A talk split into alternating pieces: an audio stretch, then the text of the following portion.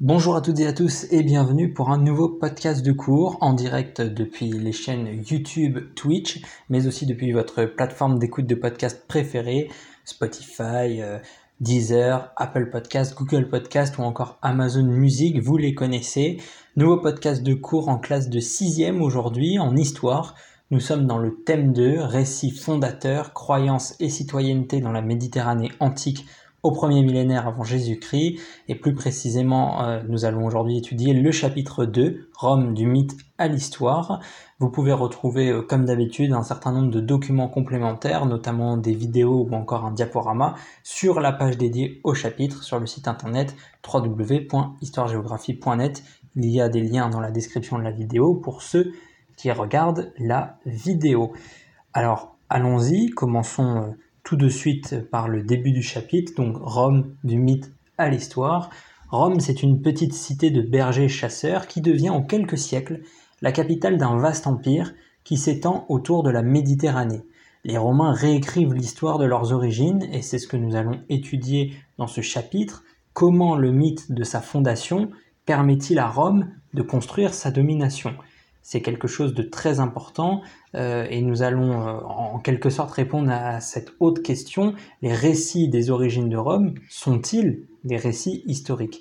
Et c'est très intéressant, notamment en classe de sixième où on commence à aborder l'histoire euh, de manière plus sérieuse. Donc nous allons voir cela ensemble. Première partie, l'invention d'un mythe. Les Romains inventent des mythes c'est-à-dire un récit inventé par les hommes pour expliquer le monde qui les entoure. Donc les Romains inventent des mythes pour expliquer la fondation de leur capitale, Rome.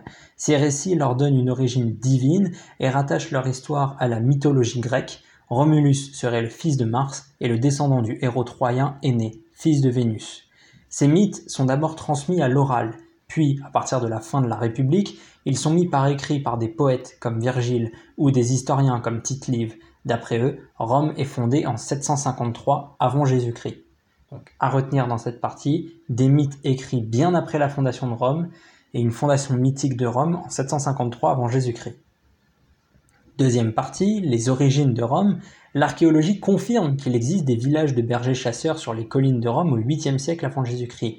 Plus tard, vers le 6e siècle avant Jésus-Christ, ces villages se regroupent et une muraille est construite.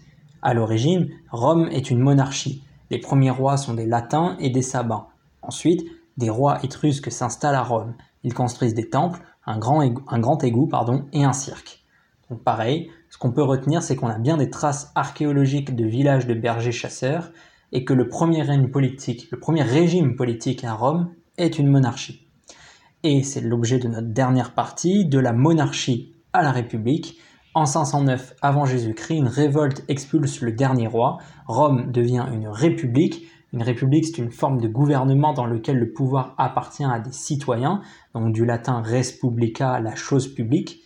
Le pouvoir appartient, vient de le dire, aux citoyens, mais citoyens, attention, très important, ça n'a pas la même définition que celle qu'on donne aujourd'hui au mot citoyen. On a tous euh, en tête cette image du citoyen français notamment. Ce n'est pas du tout la même définition. Un citoyen dans la République romaine, c'est un homme libre né d'un père citoyen romain ou qui a reçu le droit de citoyenneté. Donc attention à ne pas confondre.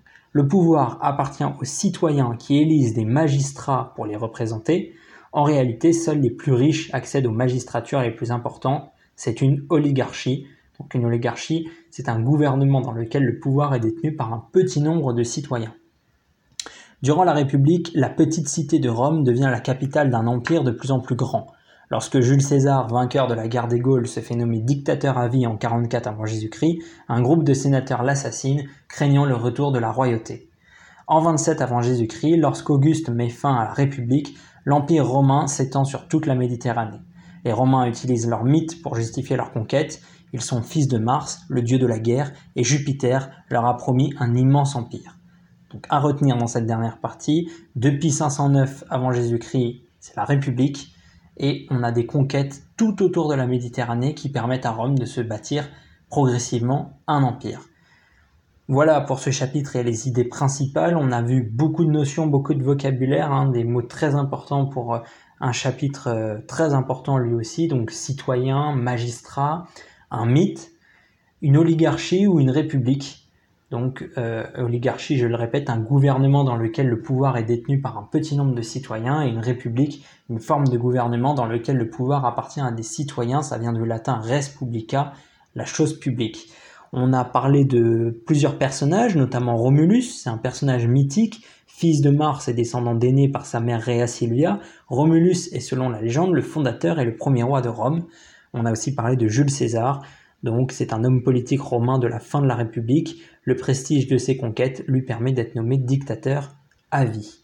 Voilà pour ce chapitre, j'espère qu'il vous a plu. On se retrouve très bientôt sur la chaîne YouTube, Twitch, mais aussi sur votre plateforme de podcast préférée pour un nouveau podcast de cours en sixième, en cinquième ou tout autre niveau du collège au lycée en histoire ou en géographie.